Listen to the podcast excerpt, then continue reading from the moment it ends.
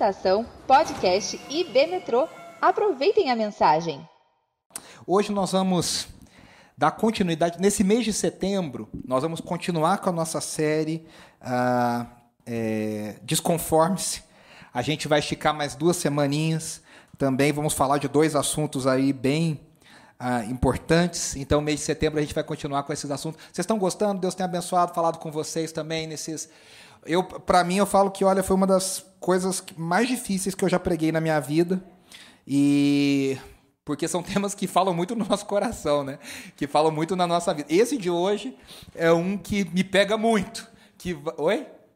Mexe lá na ferida, exatamente. Eu que sou uma pessoa ligada no 220, que faço mil coisas ao mesmo tempo, que gosto de estudar enquanto assisto TV, escuto o YouTube, falo as coisas, a gente se pega, né?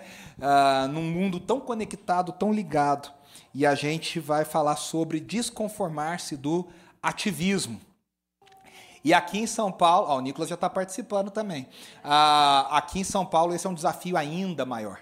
Né? A cidade, como a gente diz de Nova York, na eterna canção do Frank Sinatra, a, a, cidade que nunca dorme, falando de New York, né, de Nova York. São Paulo é uma cidade que nunca dorme. E a gente acha lindo e maravilhoso, e a gente elogia, a gente conta para as pessoas, né?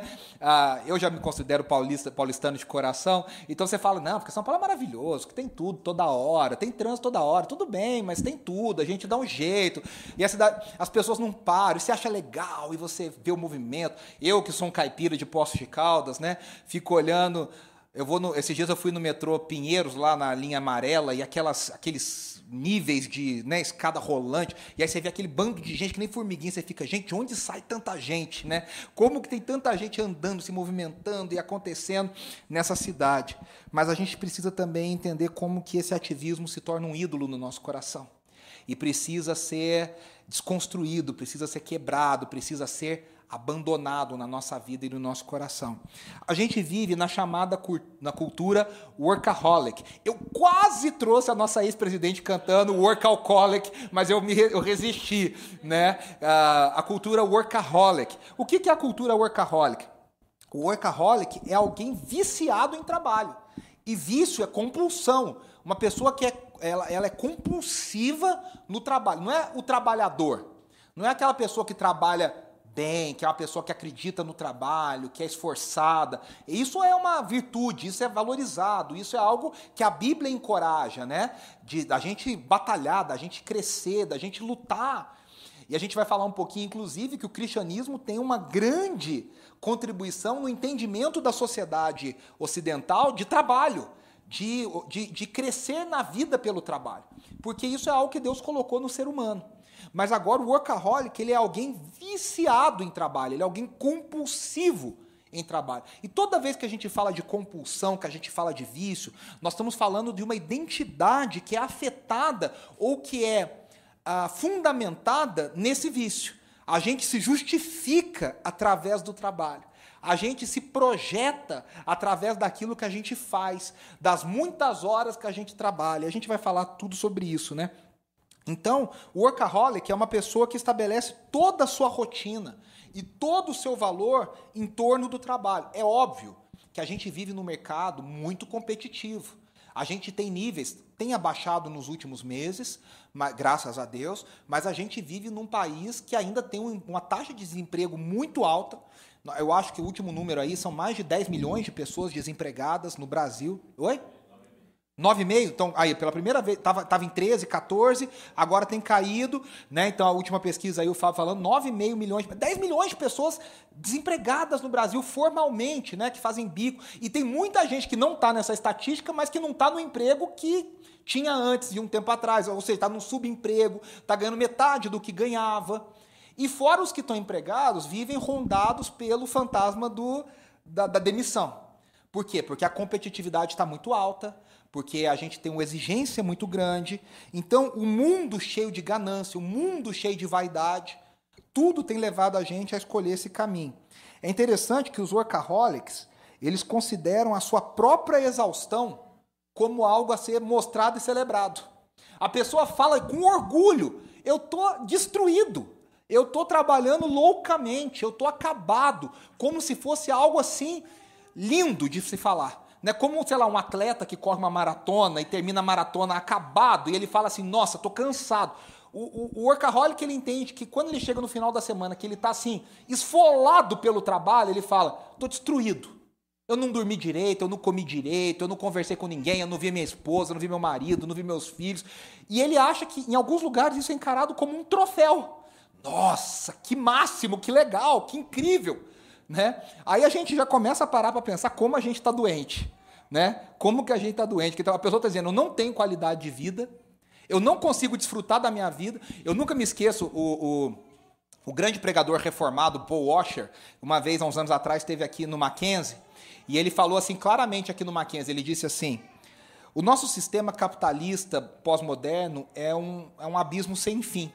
A gente trabalha, trabalha para conquistar as coisas e quando conquista, a gente não tem saúde para desfrutar, das, desfrutar das coisas que conquistamos. Ele fala: você trabalha, trabalha, trabalha. Aí perde o casamento, perde os filhos, perde tudo. E quando você fala, consegui, a gente. É aquele filme clique. Vocês lembram do filme clique lá do, do do Adam Sandler. Acho que todo mundo já viu esse filme mais de uma vez, né? Um filme incrível, que ele tem um controle remoto, que ele adianta as coisas, ele vai passando. E no final da vida dele, eu acho que eu não estou dando spoiler porque o filme já é antigo, todo mundo já viu bastante vezes, né? Ele chega lá e fala: "Olha, conquistei".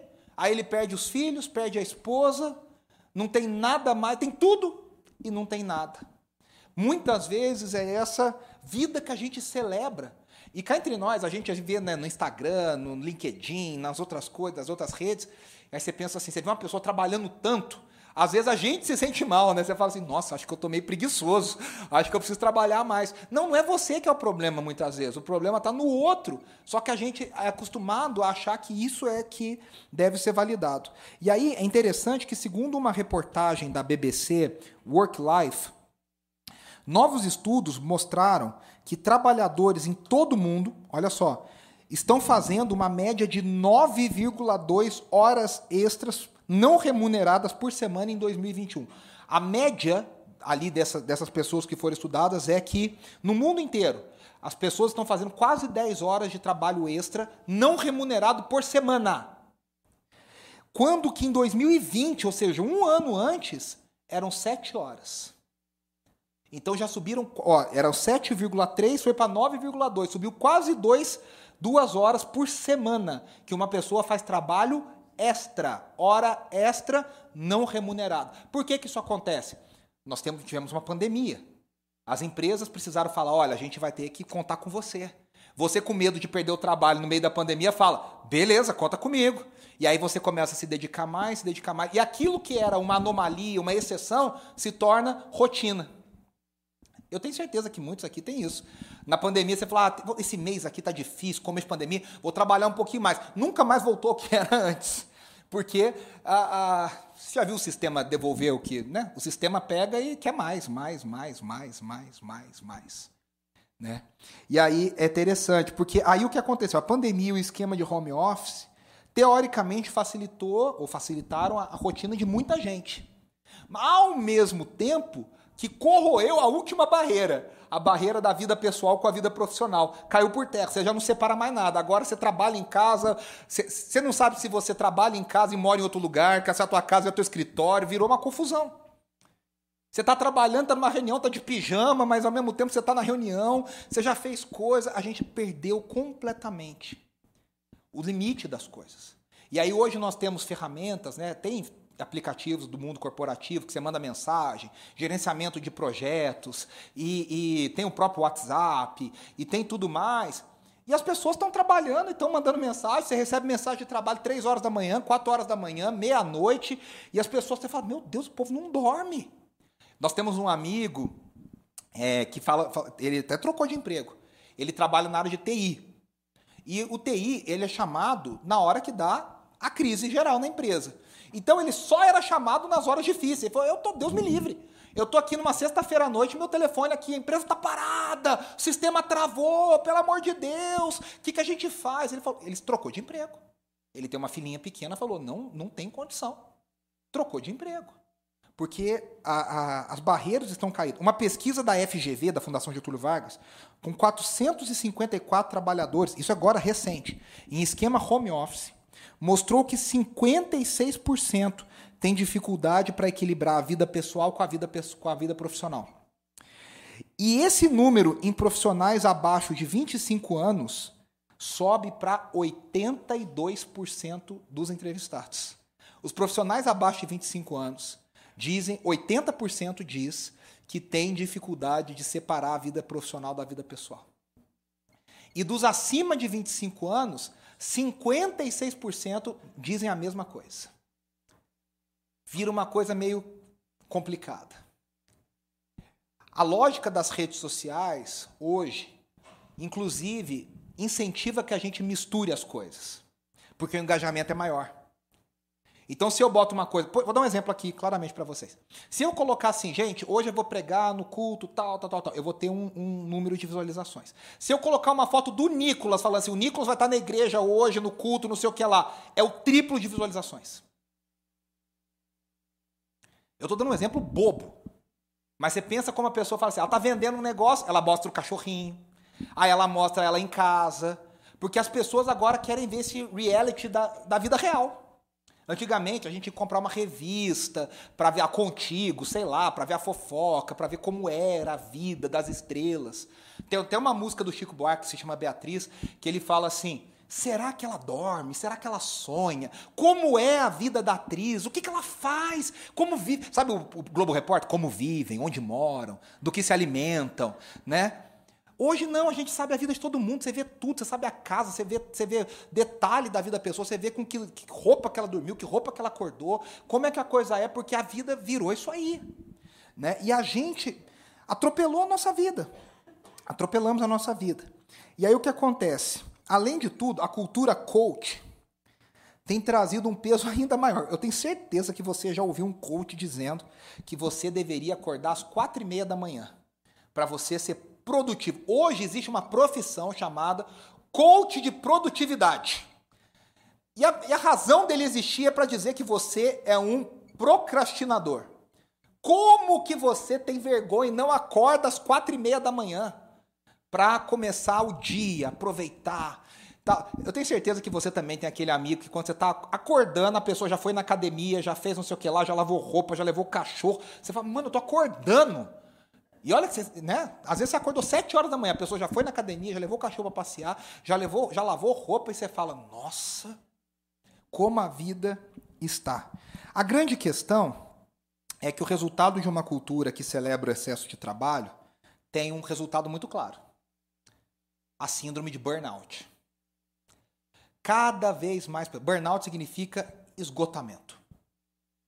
As pessoas estão cada vez mais esgotados. Eu tenho certeza que você tem na sua faculdade, na sua empresa, na sua família, pessoas que estão passando por síndrome de burnout.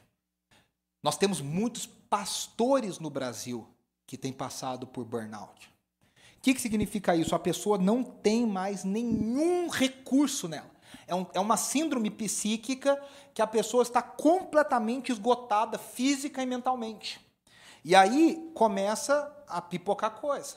Da taquicardia, dá problema no fígado, dá problema no estômago, a pessoa começa a ter, o olho começa a piscar sozinho, a pessoa tem enxaqueca que não passa, começa a ter dores no corpo todo.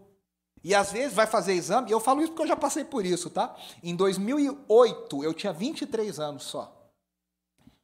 Eu tive um, um, um burnout assim, eu, eu desenvolvi hipoglicemia por causa de um esgotamento. Eu até fiquei feliz quando eu recebi o diagnóstico. Eu falei, agora essa médica vai falar que eu preciso comer um monte de doce. Aí ela falou, olha, não sei se você deve ficar feliz porque o tratamento é igual de diabetes. Você não pode comer doce. Eu falei, putz, aí a senhora me quebra, né? Não dá. Eu tive por. Mas o que aconteceu? Eu viajava muito para dar curso, seminário, palestra, pregar nas igrejas pelo Brasil. No segundo semestre, de 26 finais de semana, eu viajei 23.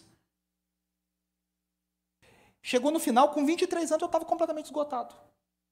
E aí eu precisei ouvir de uma pessoa, do médico, dizer assim: você vai pedir perdão a Deus pelo que você tem feito com o seu corpo, porque você tem violado o corpo que Deus te deu. E aí, no, no consultório do médico, eu e ele fizemos uma oração. E eu pedi perdão por aquilo que eu estava fazendo com o meu corpo. E aí a gente entende o que, que tem acontecido na nossa cultura e à nossa volta. A, a síndrome de burnout ela foi incluída na, no quadro de doenças mentais da Organização Mundial da Saúde em 2019. Mas a gente tem visto o efeito dela cada vez mais crescendo, crescendo, crescendo. Onde essa cultura. Olha, eu quero mostrar para vocês, né? Isso aqui é, um, é uma, uma pesquisa bem recente que foi publicada na revista Exame, revista conceituada no Brasil, que diz 72% da população brasileira tem alguma sequela de estresse. E ó, 70% das pessoas. E 30% destes sofrem de burnout. Ou seja, os 30% dos 70% sofrem de burnout. Desses 30%, 92% se sentem incapacitados para trabalhar. Ou seja, nós temos aí 30%, vai, 20 e poucos por cento da população brasileira que se sente incapacitada de produzir. Ela não consegue produzir. Porque, olha lá, deles, 90%, 90 praticam presenteísmo, né? aquela coisa do, do, do da ansiedade, da, da, da, daquela coisa maluca de ter medo do futuro. 49% sofrem de depressão, com risco de 50% de reincidência. Se reincindir a 90% de probabilidade de ter mais episódios, tornando a doença um caso crônico. Quem sofre de burnout trabalha em média 5 horas a menos do que os funcionários livres da síndrome. E olha como a idolatria derruba a gente e ela nos consome. Você idolatra o trabalho, você quer trabalhar mais, você acha que o seu valor está no trabalho, e aí você desenvolve uma síndrome que te incapacita de trabalhar perfeitamente. E aí eu acho que isso vai gerando uma doença cada vez pior, porque você quer produzir e não consegue, você quer produzir e não consegue, você quer produzir e não consegue. Onde que essa cultura workaholic surgiu? E é interessante que as raízes desse fenômeno remontam à ética protestante do trabalho. Max Weber escreveu um livro famoso chamado A Ética Protestante do Trabalho. É uma ideia que vem da, da teologia calvinista de justiça, de crescimento, de desenvolvimento, então, os europeus do século XVI começaram a entender que o trabalho dignifica e constrói a sociedade. E em cima desses pilares foi construída a ideia da revolução industrial e depois de tudo que tem acontecido. No meio desse caos, muitas pessoas têm buscado uma forma de viver no mundo com menos pressão. Tem um livro muito famoso aí no mercado ah, corporativo chamado Essencialismo. Não sei se alguns de vocês já leu esse livro. Eu li esse livro, é muito interessante. E ele fala aqui, ó. Aqui é o modelo não essencialista, olha, uma bagunça, e o modelo essencialista. Quem escreveu esse livro foi um cara chamado Greg McKeown. É muito interessante. E ele diz assim, olha, você não é obrigado a fazer tudo. Eu vou citar, abre aspas. O caminho do essencialista é buscar de forma incansável o menos, porém melhor. E aí ele coloca aqui algumas coisas bem interessantes. Ó. O não essencialista pensa tudo para todos. Eu tenho que fazer, tudo é importante. Como é que eu vou dar conta de tudo? É a pessoa que não sabe falar não. Ela quer abraçar o mundo. Eu estou falando que eu, eu, sou bastante assim, tá? É, o, o essencialista pensa, menos porém melhor. Ele fala, eu escolho fazer. Apenas poucas coisas realmente importam. É, ele fala no livro assim: se tudo é prioridade, o que, que realmente é prioridade? Se tudo é muito importante, ué, como é que funciona isso? Do que, que eu vou abrir mão? O não essencialista, ele faz, olha, a busca indisciplinada por mais. Ele reage ao que é o mais urgente. Ele está sempre fazendo o que é urgente. Está sempre matando cachorro a grito, sabe? Está sempre ali resolvendo problema, sempre resolvendo problema. Ele diz sim sem pensar direito. E tenta forçar a execução na última hora. O essencialista, ele busca menos. Ele faz uma pausa, ele diz não a tudo, menos ao essencial, remove obstáculos e ele obtém, ó, o não essencialista leva uma vida que não satisfaz. Ele leva, ele aceita tarefas demais e o trabalho deixa a desejar. Sente-se sem controle, não sabe se as coisas certas foram feitas, sente-se exausto e sobrecarregado. O essencialista leva uma vida que tem significado. Ele escolhe com cuidado para fazer um trabalho excelente. Ele sente-se no controle. Ele faz as coisas certas e ele sente alegria na jornada. Talvez para vocês, assim como para mim, muitas vezes esse caminho essencialista seja uma utopia. Você fala, dá para viver assim? Porque eu só conheço outra vida, eu sou atropelado pelas demandas.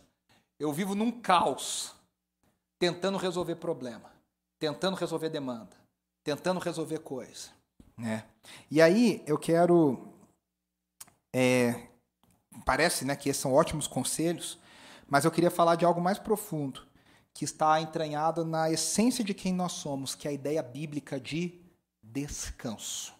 Nós vamos falar da palavra Shabat, o sábado, o descanso.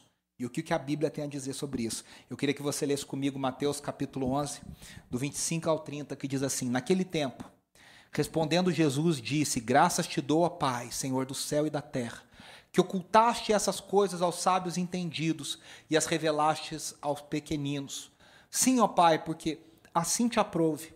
Todas as coisas me foram entregues por meu Pai, e ninguém conhece o Filho senão o Pai e ninguém conhece o Pai senão o Filho, e aquele a quem o Filho o quiser revelar. Vinde a mim todos os que estáis cansados e oprimidos, e eu vos aliviarei. Tomai sobre vós o meu jugo e aprendei de mim, que sou manso e humilde de coração, e encontrareis descanso para as vossas almas, porque o meu jugo é suave e o meu fardo é leve. E aí no capítulo 12 continua: Naquele tempo passou Jesus pelas searas em um sábado e os seus discípulos, tendo fome, começaram a colher espigas e a comer. E os fariseus, vendo isso, disseram-lhe: Eis que os teus discípulos fazem o que não é lícito fazer num sábado.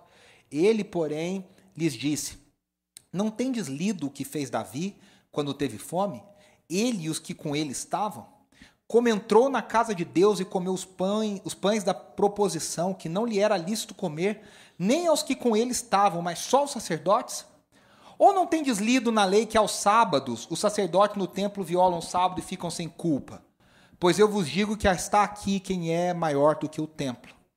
Mas se vós soubesseis o que significa misericórdia quero e não sacrifício, não condenaríeis os inocentes. Porque o filho do homem até do sábado é senhor. E partindo dali chegou à sinagoga deles. Estava ali um homem que tinha uma das mãos mirrada. E eles, para o acusarem, o interrogaram, dizendo: É lícito curar nos sábados? E ele lhes disse: Qual dentre vós será o homem que, tendo uma ovelha, se num sábado ela cair numa cova, não lançará a mão dela e a levantará? Nós cantamos isso, né, hoje. Uh, pois quanto mais vale o homem do que uma ovelha? É, por consequência, lícito fazer bem nos sábados. Então disse aquele homem: Estende a tua mão. E ele a estendeu, e ficou sã como a outra. A gente precisa olhar para esses textos aqui e entender algumas coisas. A primeira é a estrutura dela. O, o Evangelho de Mateus ele foi escrito para judeus com o objetivo de mostrar aos judeus que Jesus era o cumprimento das promessas do Antigo Testamento.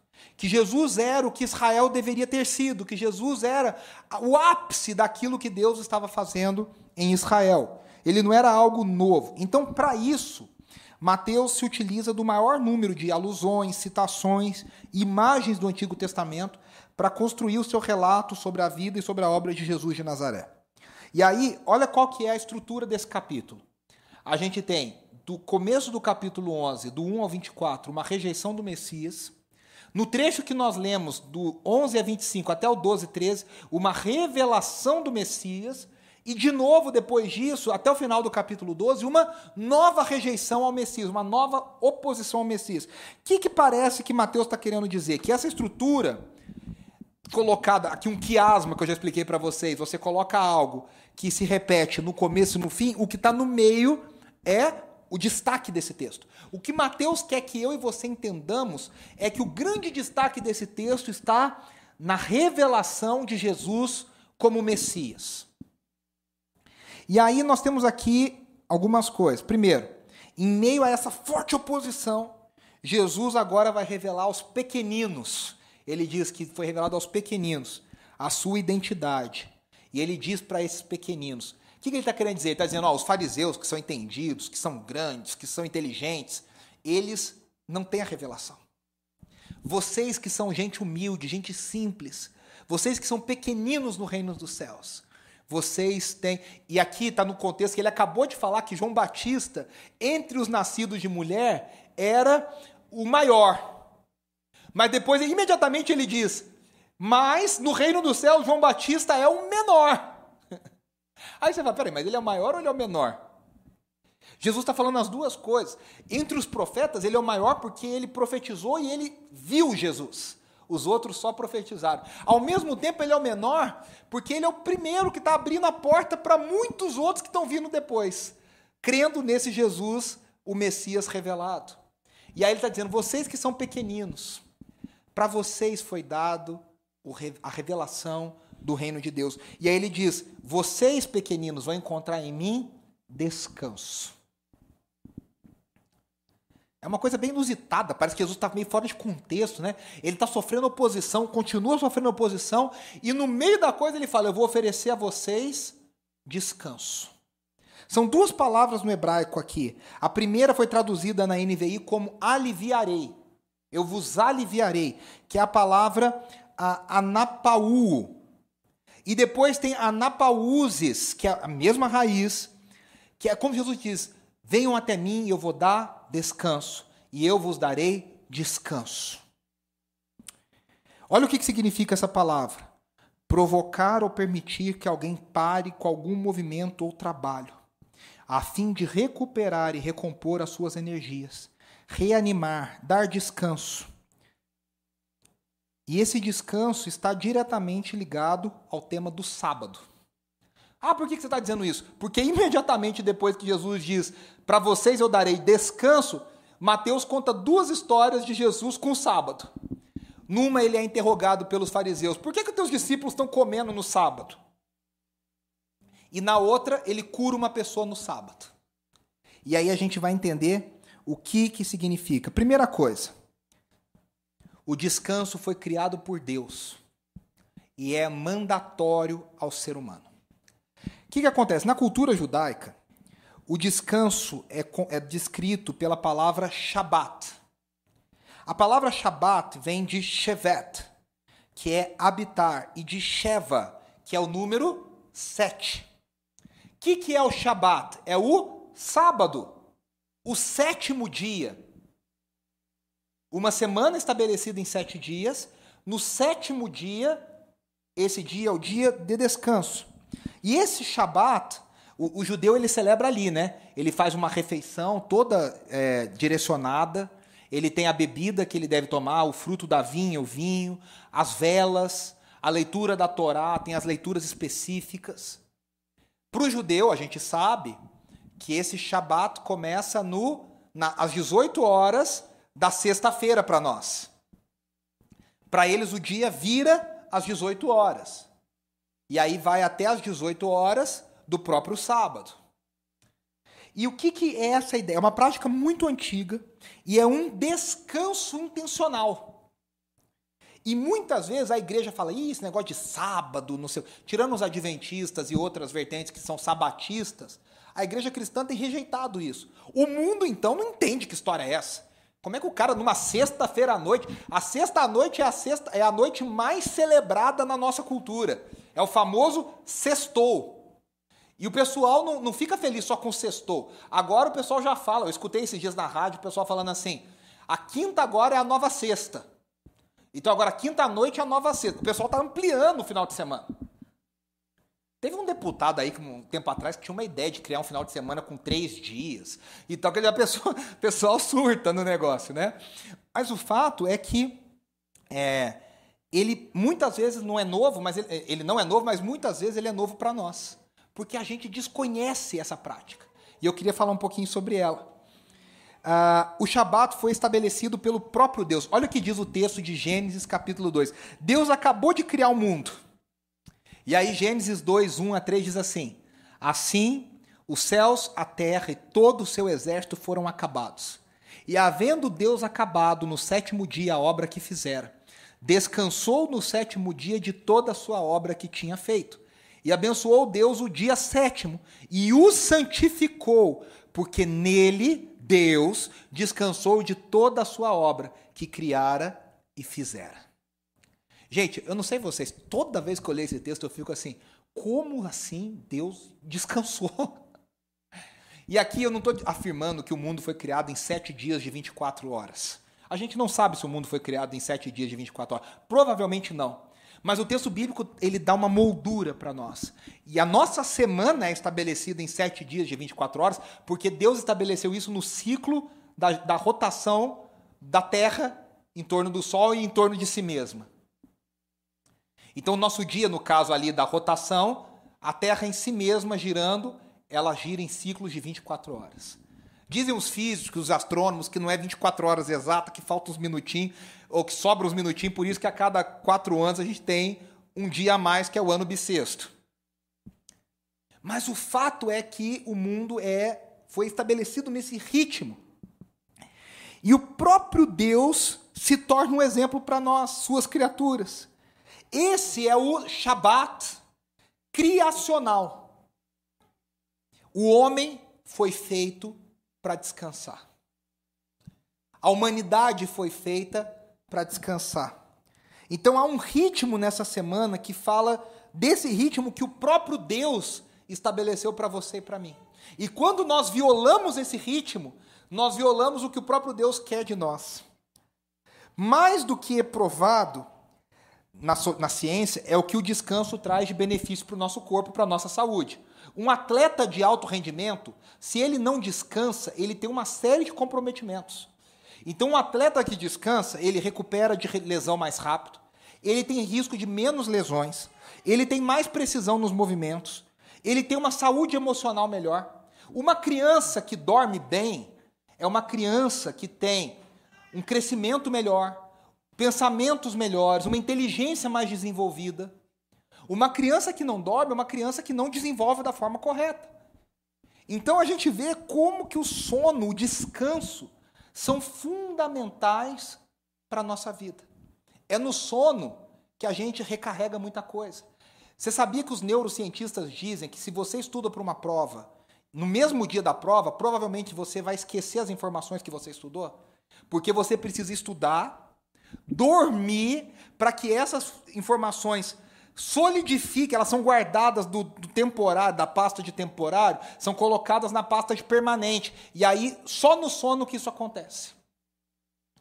É interessante que, no nosso caso aqui na música, no louvor, por exemplo, várias vezes, se a gente ensaia no dia só, você, você acabou de ensaiar, na hora do culto, você erra.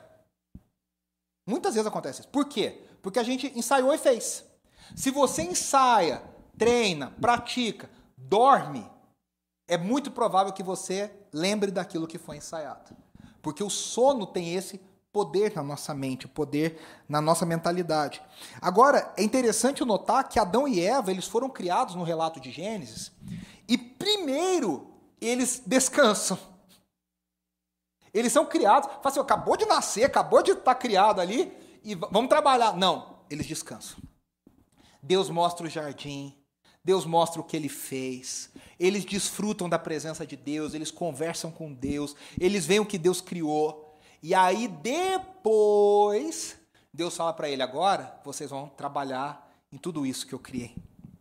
Então, veja só, a gente não trabalha para agradar a Deus. A gente trabalha porque a gente já agradou a Deus. Porque a gente, Deus já está satisfeito Deus olhou tudo o que ele fez e ele descansou porque ele disse: tudo isso é muito bom. Então, sabe essa ânsia que move a gente, que você tem, que precisa? É, a gente, a gente fala muito isso lá em casa. Às vezes você tem a impressão que é o medo de muita gente, né? Tira férias, quando volta, aquele medo de ser demitido depois das férias, porque a empresa percebe que de repente não precisa de você, né? E tem muita gente que assim, se não vai no encontro de amigo, fica, ah, eu vou no próximo, eu vou fazer, porque eu tenho medo que me esqueçam, eu tenho medo que me deixem, eu tenho medo, medo, medo. E a gente descansa nessa ideia de que a gente primeiro já foi aceito por Deus antes que a gente fizesse qualquer coisa. Antes de eu falar, a gente cantou, tu cantava sobre mim. Antes, já era. Então, o descanso bíblico não fala de lazer. Tá? Porque no mundo de hoje a gente, a gente quer descansar o tempo inteiro. A gente fica vendo série, vendo coisa, vendo, ouvindo coisa, vendo no YouTube, TikTok, não sei o que lá o dia inteiro. Não é lazer. O descanso bíblico é desfrutar da presença de Deus e meditar na sua graça. Aí há o exemplo clássico lá em Lucas, no Evangelho de Lucas, de Marta e Maria. Todos nós conhecemos essa história muito bem. São três versículos, mas essa história é muito falada. A irmã mais velha, muito provavelmente que era Marta, ela vai se ocupar da casa, vai correr, vai fazer, vai coordenar os empregados, vai cozinhar. Enquanto Maria, a irmã mais nova, está sentada aos pés de Jesus, ouvindo os seus ensinamentos. E Jesus, Marta vai para Jesus e diz, né? O Senhor não está percebendo que ela está errada? E Jesus fala, Marta, ela escolheu a melhor parte. O descanso bíblico fala de, primeiramente, desfrutar da presença de Deus. Sabe quando você descansa porque você fala: Deus me ama, Deus está comigo, Deus está ao meu lado. Aí você consegue descansar. O texto de Lucas diz assim, né? E aconteceu que, Lucas 10, 38 42, que ele, indo eles a caminho, entrou Jesus numa aldeia, e certa mulher por nome Marta o recebeu em sua casa. E tinha esta uma irmã chamada Maria, o qual, sentando-se também aos pés de Jesus, ouvia sua palavra. Marta, porém, andava distraída em muitos serviços, e aproximando-se disse: Senhor, não se te dá que minha irmã me deixe servir só? Dize-lhe que me ajude. E respondendo Jesus, disse-lhe: Marta, Marta, estás ansiosa e afadigada com muitas coisas, mas uma só é necessária. E Maria escolheu a boa parte, a qual não lhe será, tirada.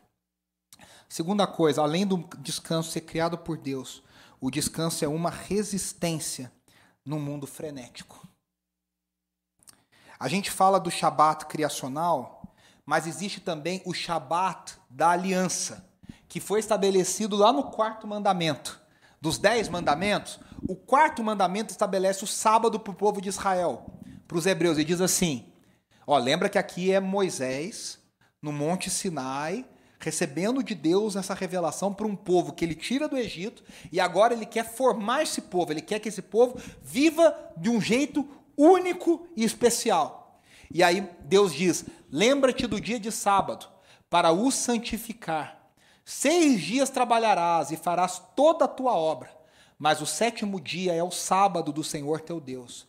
Não farás nenhuma obra, nem tu, nem teu filho, nem tua filha, nem o teu servo, nem a tua serva, nem o teu animal, nem o teu estrangeiro que está dentro das tuas portas.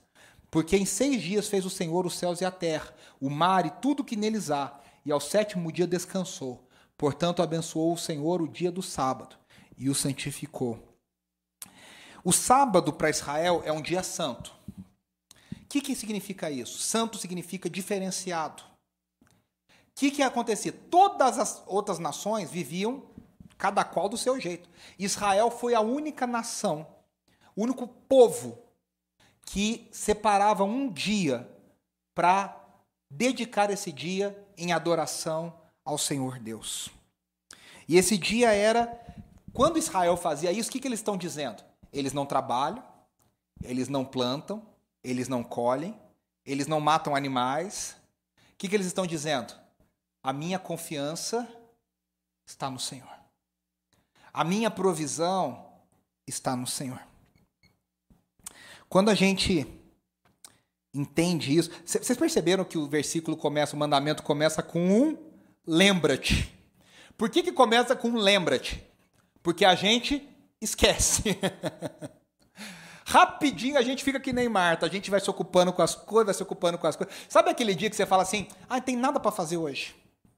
De repente o dia passou, você fez um milhão de coisas, e você fala, aquele nada virou um milhão de coisas. Por isso que Deus fala, lembra-te do sábado. É algo que não é natural para a gente. A gente precisa intencionalmente parar. Quando a gente entende esse Shabat, esse descanso bíblico, a gente está dizendo ao Senhor: Senhor, a minha agenda, o meu cronograma pertence ao Senhor. A gente está dizendo, Senhor, a minha confiança, não está na minha força, não está no que eu produzo. A minha confiança está no que o Senhor me dá. Aliás, né, o Shabat ele pode também ser esquecido nas coisas que nós fazemos para Deus. E aí a gente quer fazer, fazer, fazer, fazer para Deus. Até para Deus a gente quer fazer. Ah, mas eu estou fazendo na igreja, eu estou fazendo para o reino. Isso se chama ativismo religioso. A gente quer fazer para ganhar o favor de Deus. Para Deus falar, nossa, ele foi tanto culto, ele está merecendo uma benção. Ele jejuou, ele está merecendo ser promovido no trabalho. Olha como bonitinho, ele deu oferta no dia, não atrasou. Eu vou dar um carro novo para ele. A gente acha que a gente ganha o favor de Deus fazendo coisa para Deus. A gente acha que a gente consegue conquistar algo de Deus com o nosso fazer. E é interessante que os fariseus, eles começaram a colocar um monte de regras em cima dos mandamentos. Eles colocaram seiscentos e tantas regras em cima da lei. O que, que acontece? O negócio ficou pesado demais. Pensa nos mandamentos. Aí toda hora vem alguém e coloca mais uma coisinha, mais uma coisinha, mais uma coisinha, mais uma coisinha. Quando você vê, tem 600 coisinhas para você carregar. Por exemplo, a lei original não fala de jejum. Os fariseus falavam, tem que jejuar duas vezes por semana. Opa, pera, como assim? E eles iam crescendo. O que, que aconteceu? Na prática, Jesus diz para eles: vocês não entram no reino dos céus e vocês atrapalham quem quer entrar.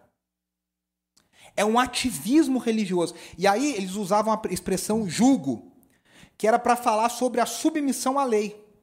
Ou, no caso, um tipo de interpretação da lei. Então você compra esse julgo, você está dizendo, ó, eu entendo isso aqui. No caso dos rabinos, por exemplo, tinham dois rabinos muito influentes nos tempos de Jesus. Um era mais flexível, o outro era mais rigoroso. Então, por exemplo, você pergunta para o rabino assim, rabino, o que, que é descanso? Porque é uma coisa subjetiva. Tem gente que carrega pedra e está descansando. Tem gente que deitado está cansado. O que, que é descanso? Aí um rabino dizia assim: Olha, você pode andar tantos metros no sábado. Aí o outro fala: Vamos dar um exemplo aqui. Isso é coisa real, tá? Eu não lembro exatamente as medidas, mas é, é, é real isso. Um dizia: Você pode andar 10 metros no sábado. O outro dizia: Você pode andar 30. Ó, você pode carregar até meio quilo. O outro diz, você pode carregar um quilo e meio. Eles, eles começaram a colocar esse monte de regra, de limites. E o que Jesus está dizendo é o seguinte: a, a, a minha interpretação da lei é mais suave mais leve que a de todos os outros.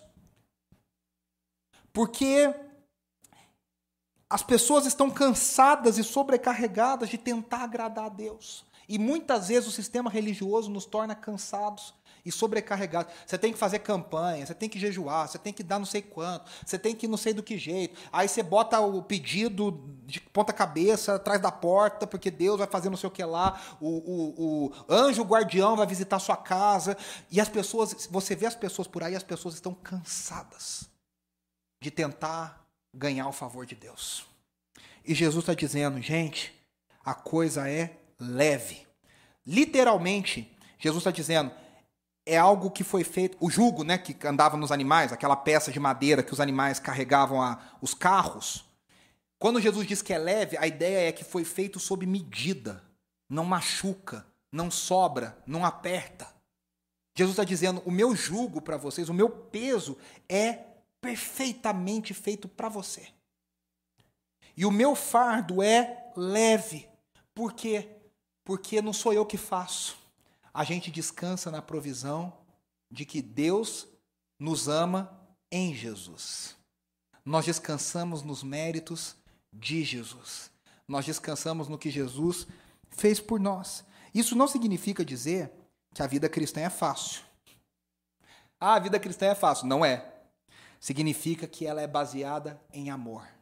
Ela é baseada na graça de Deus. E eu quero encerrar dizendo o descanso temporal e temporário aponta para o descanso eterno e definitivo.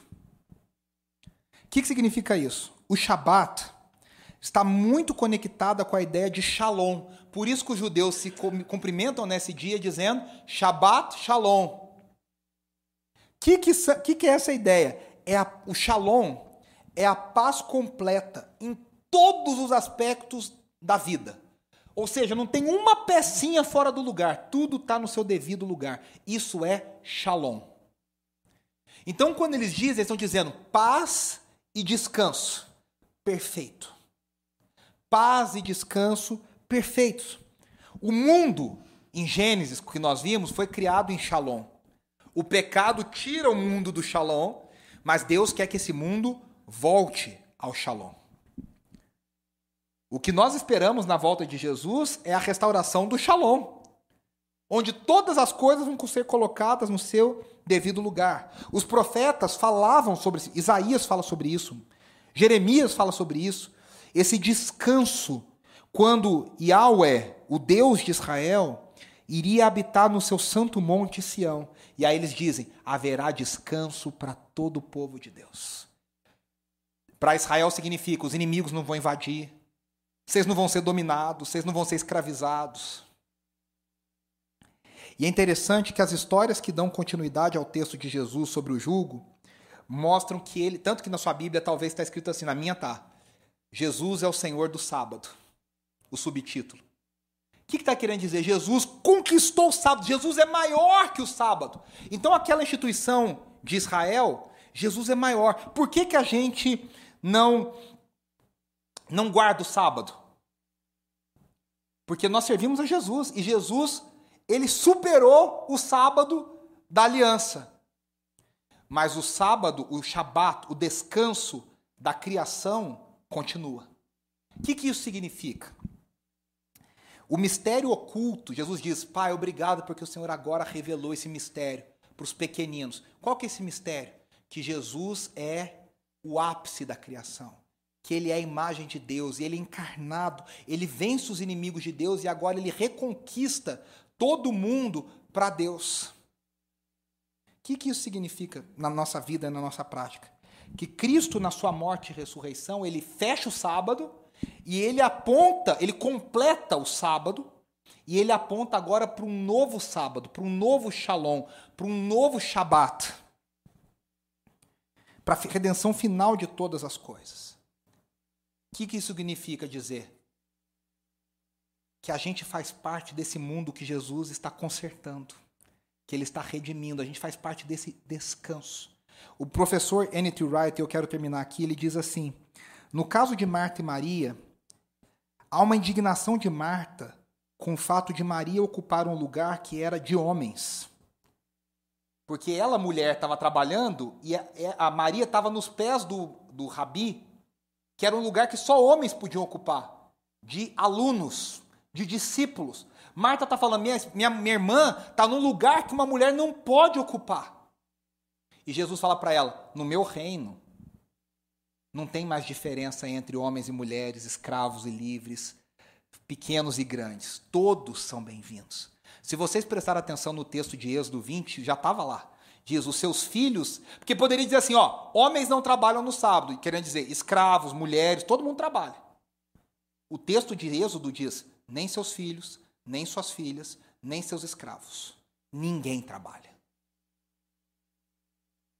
É o reino de Deus que corrige as diferenças do mundo. É o reino de Deus que abre as portas para todo mundo. É o reino de Deus que traz um descanso para todos nós. E esse descanso só vai ser encontrado quando a última peça entrar no seu lugar. Sabe quando você completa, não sei quem gosta de fazer quebra-cabeça, aqueles quebra-cabeça de mil peças, quando você acha a última, eu estou completando o álbum de figurinha da Copa. Orem por mim que está difícil, está caro. É, quando você acha a última figurinha e você completa o seu álbum, não existe nada pior do que um álbum incompleto. Quando a última figurinha completa o seu álbum. É isso que nós estamos buscando. Esse descanso temporal que aponta para um descanso eterno. Não significa que no céu, você já escutou essa frase no Brasil, o pessoal fala assim: no céu um dia a gente vai descansar. Isso é pura balela, a gente vai trabalhar, a gente vai viver, a gente vai é, é, fazer. A Bíblia fala sobre isso. A gente vai produzir, a gente vai adorar, a gente vai ter comunhão uns com os outros. Mas o descanso é o descanso da alma, é o descanso do espírito, é o descanso de que todas as coisas estão no seu lugar, de que não tem nada errado no mundo, que os inimigos foram vencidos, que Jesus venceu e triunfou, e ele está exaltado acima de todo nome. É o descanso que eu e você somos chamados para participar. Então, quando eu e você somos workaholics, a gente está infringindo, a gente está violentando uma lei que Deus colocou dentro de nós. A igreja primitiva, desde o início, trocou o sábado pelo domingo, o dia do Senhor. E no dia do Senhor, não significa que você tem que ficar em casa. A minha mãe, quando era adolescente, minha avó falava: não pode ir no cinema domingo, é dia do Senhor. Minha mãe tinha uma raiva disso, porque ela falava: poxa, eu quero ir no cinema domingo, minhas amigas vão, na matinê, né? Não vai na matinê, vai ficar em casa, é dia do Senhor. Tudo bem, a gente não faz mais isso. Mas às vezes eu fico pergun perguntando: será que a gente não abriu demais? Será que não tem um dia que talvez você precise falar: hoje eu não vou mexer no celular? Hoje eu não vou assistir Netflix? Hoje eu vou ficar aos pés do Senhor, hoje eu vou ficar mais contemplativo, hoje eu vou meditar mais, hoje eu vou ficar mais introspectivo. Eu quero fazer duas coisas para a gente encerrar. Eu quero indicar esse livro aqui para vocês, que é um livro sensacional chamado A Pirâmide da Sabedoria. É um livro cristão. Olha, procurem esse livro. Se você procurar online, você vai achar para comprar. É um livro fabuloso que todos nós deveríamos ler, A Pirâmide da Sabedoria. E eu quero ler aqui rapidamente a, a letra de uma música do meu querido amigo, amigo do Stanley também, Gerson Borges, que diz assim: a música se chama Hoje. E eu quero ler a letra dessa música. Ele diz assim: Hoje eu vou brincar com meu filho. Hoje eu ligo até para o meu velho. Hoje eu priorizo na agenda o Espírito Santo, o Filho e o Pai. Hoje eu vou fazer exercícios, hoje sem televisão. Hoje menos carboidratos, mais legumes, verduras e mamão. Hoje eu vou passear com o cachorro, eu passei todo dia. Hoje eu vou almoçar devagar. Hoje nada de internet. Hoje chega de me estressar. Hoje, porque só tenho hoje. Hoje, aqui, agora, o já. Hoje eu vou cuidar do meu hoje. E do amanhã eu sei que Deus cuidará. Hoje eu vou no sebo da esquina. Hoje eu vou contar até dez. Hoje eu quero reler com calma Jó, Cantares, Moisés. Hoje eu vou ouvir as pessoas. Hoje eu volto a sorrir. Hoje eu quero a paz mais discreta, aquela paz de orar e dormir. Hoje eu não vou brigar por tolices. Hoje eu vou praticar o perdão. Hoje nada de Facebook. Hoje mais água no feijão. Hoje porque só tenho hoje. Hoje, aqui, agora ou já. Hoje eu vou cuidar do meu hoje. E do amanhã eu sei que Deus cuidará. Eu queria que você fechasse seus olhos. Nós vamos orar para encerrar. O convite de Jesus permanece para nós. Vinde a mim todos os que estáis cansados e oprimidos, e eu vos aliviarei. Tomai sobre vós o meu jugo e aprendei de mim, que sou manso e humilde de coração, e encontrareis descanso para as vossas almas, porque o meu jugo é suave e o meu fardo é leve. Jesus está convidando a você e a mim: vinde a mim, vinde a mim, vinde a mim. Como que o mundo frenético e cheio de preocupações tem tomado o meu e o seu coração? Essa é uma resposta que você deve encontrar. Como que você pode se lembrar de descansar no Senhor? De ter um dia onde você vai se desligar mais das coisas e vai ligar mais o seu coração no Senhor? Como que eu e você ansiamos pelo Shabat Shalom completo e final? O Shabat é um lembrete de que não somos o que fazemos e produzimos mas somos definidos por nossa identidade em Deus. Nós somos alvos do seu amor e nós somos sua imagem e semelhança. Senhor, nos ajude a aprender a descansar. Como nós temos pecado contra ti quando nós não descansamos, quando nós queremos produzir, como nós queremos fazer, fazer, fazer. Que o nosso valor, a nossa identidade estejam em sermos teus filhos, em sermos alvos do teu amor. Que nós façamos não para ser, mas nós façamos por ser nós já fazemos porque já somos. Que nós aprendamos a descansar no Senhor, a colocar o nosso coração em descanso. Que o Senhor nos ajude a difícil tarefa nesse mundo ultra conectado. A descansarmos no dia do Senhor, a te adorarmos mais, a nos desligarmos mais de outras coisas e a meditarmos no Senhor, pensarmos na tua palavra, meditarmos na tua palavra e desfrutarmos do teu amor. Esse é um desafio enorme, Senhor, para mim, eu tenho certeza que para os meus irmãos e para as minhas irmãs que a gente aprenda a descansar. Enquanto nós descansamos aqui, que a gente saiba que o Senhor está completando o teu plano até o dia que o teu shabat, o teu descanso será completo e esse mundo viverá em shalom, paz perfeita, paz completa. Essa é a nossa oração, esse é o nosso desejo. No nome de Jesus, o teu filho. Amém, amém e amém.